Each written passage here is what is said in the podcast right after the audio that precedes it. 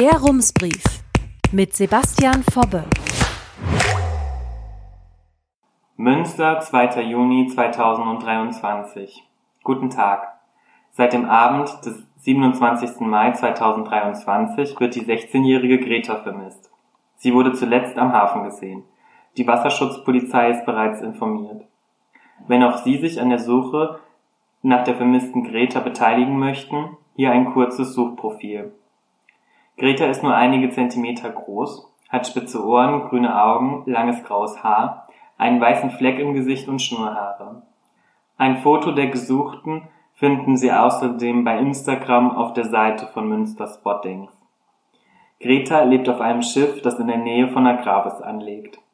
Ihre Familie möchte nur sehr ungern ohne ihre Katze weiterfahren. Und wenn Sie auf der Suche über eine Schildkröte stolpern, dann bringen Sie am, Sie am besten zur Seitenstraße des Dü Duisbergwegs 79. Im Geistviertel wird seit dem 28. Mai 2023 eine Schildkröte vermisst. Wer das gesuchte Reptil findet, erhält laut Suchaufruf eine hohe Belohnung. Bevor Sie aber jetzt in die Schuhe schlüpfen, um die vermissten Tiere einzusammeln, nehmen Sie sich noch kurz Zeit für den heutigen Rumsbrief. Ich habe zu einem Thema recherchiert, das viele Menschen in der Stadt überrascht hat. Der letzte Unverpacktladen schließt und ich habe mich gefragt, warum. Das verflixte siebte Jahr hat Anja Minhorst überlebt. Sie eröffnete im November 2023 den ersten Unverpacktladen in Münster. Zwei Jahre habe sie gebraucht, um ihr Geschäft an der Warendorfer Straße zu etablieren, sagt sie. Viele Menschen hätten zunächst nicht gewusst, was unverpacktes Einkaufen bedeutet. Als dann die Klimabewegung Fridays for Future auf die Straße ging, habe sich das geändert. Doch nun ist endgültig Schluss. Am 30. Juni schließt der letzte Unverpacktladen in Münster. Genauso wie viele andere solcher Geschäfte in Deutschland, denn bundesweit steckt die Unverpacktbranche in der Krise. Der Bundesverband der Unverpacktläden teilt uns auf Anfrage mit, bei ihm seien zurzeit 263 Geschäfte registriert. Anfang 2022 waren es aber noch 340. Ist die Mission Unverpackt damit gescheitert? Schauen wir zuerst in ein paar Studien, die Unverpacktläden untersucht haben.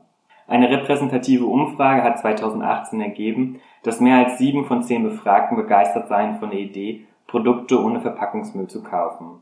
Was sie aber nicht zu begeisterten KäuferInnen macht.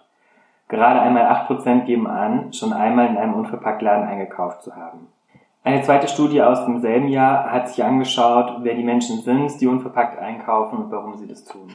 Demnach sind das Zitat qualitätsbewusste Verbraucherinnen, die ihre individuellen Abfallmengen reduzieren wollen. Sprich Menschen mit Umweltbewusstsein. Diese Klientel lässt sich in drei Gruppen aufteilen. Menschen mit geringem Budget, die selten den Unverpacktladen besuchen, Neukundinnen, die gut verdienen und den Supermarkteinkauf mit unverpackten Produkten ergänzen und die Intensivkäuferinnen, die zwar nur ein geringes oder mittleres Einkommen beziehen, aber aus Überzeugung den Wocheneinkauf im Unverpacktladen erledigen. Auch bei Anja Minhorst geht ein überschaubarer, aber treuer Kundenstamm einkaufen. Vor allem der Mittagstisch im Bistro laufe sehr gut, sagt sie. Die Mehrheit seien aber Menschen, die nur ein paar Biohaferflocken oder Vollkornnudeln in ihre Gläser füllen, aber nicht mehr einkaufen. Von dieser Kundschaft kann sich ein Unverpacktladen aber nicht dauerhaft tragen. Wenn laut Studie, Zitat, der Wunsch nach unverpackten Lebensmitteln und damit nach Abfallreduktion aber so groß ist, warum gehen denn nicht mehr Menschen im Unverpacktladen einkaufen? Die wenig überraschende Antwort aus der Studie, unverpacktes Einkaufen ist, Zitat, voraussetzungsreich und lasse sich deshalb nur schwer in den Alltag der Menschen integrieren. Schaut man sich die Voraussetzungen, die an den Einkauf im Unverpacktladen geknüpft sind, einmal genauer an, dann überrascht doch eine Antwort. Erreichbarkeit spiele laut Studie keine Rolle, denn die meisten KundInnen nehmen dem Unverpacktladen zuliebe gerne einen Umweg in Kauf.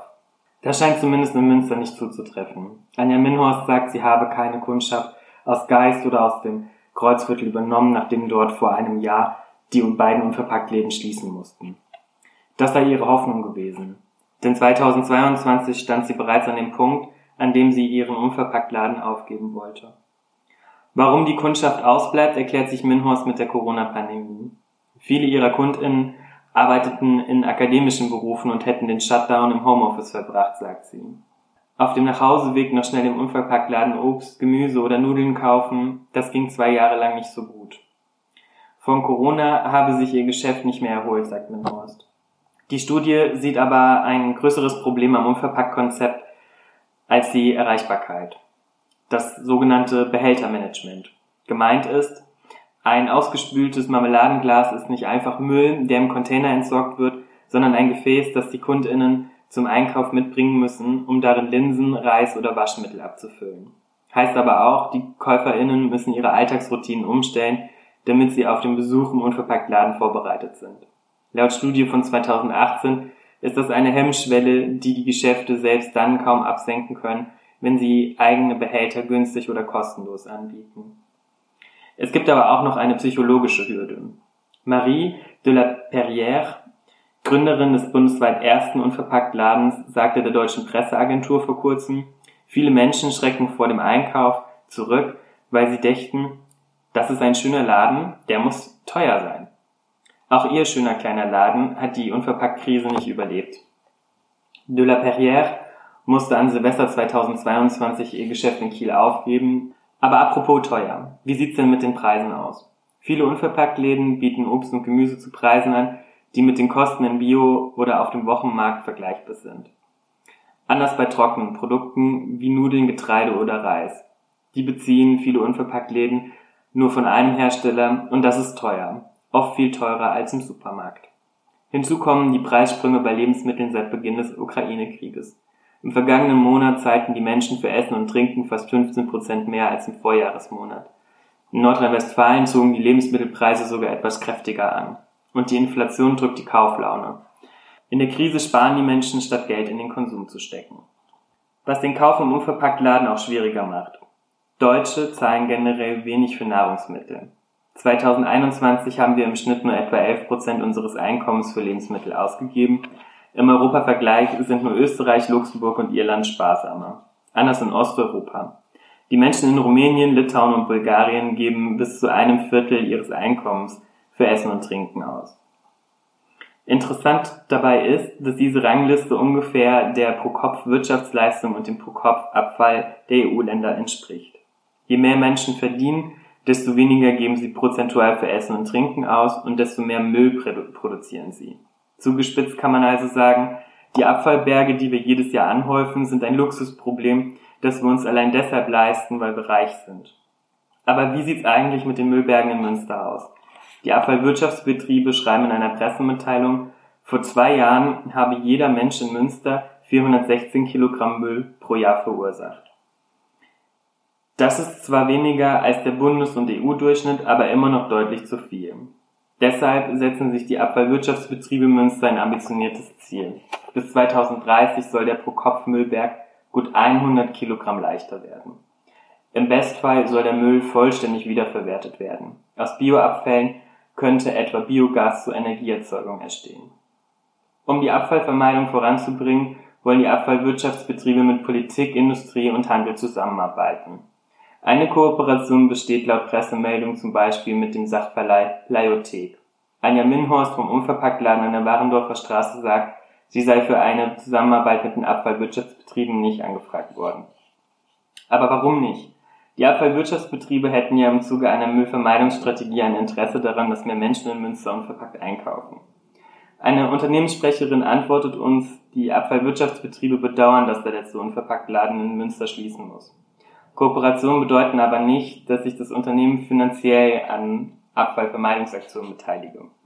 Vielmehr gehe es um Bildungs- und Öffentlichkeitsarbeit, um die Menschen in Münster fürs Müllsparen zu sensibilisieren, sagt sie.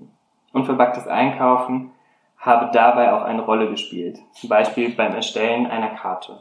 Aber wie kann es mit der Unverpacktbranche weitergehen?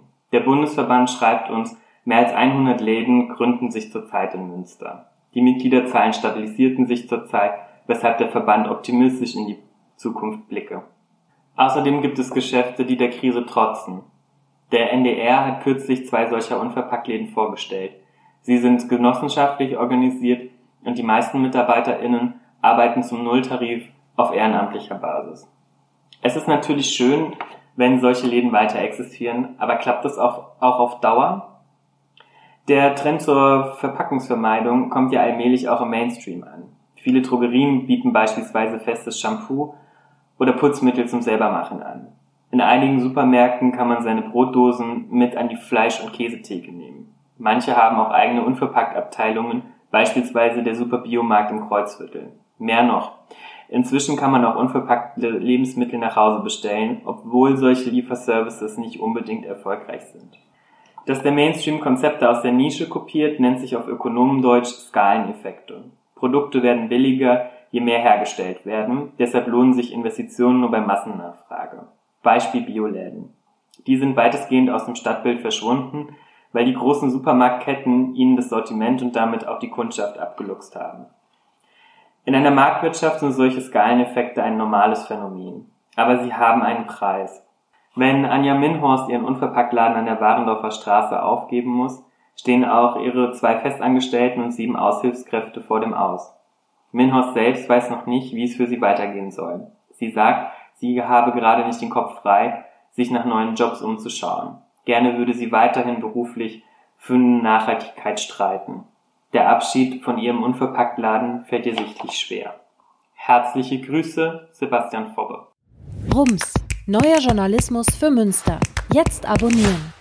rums.ms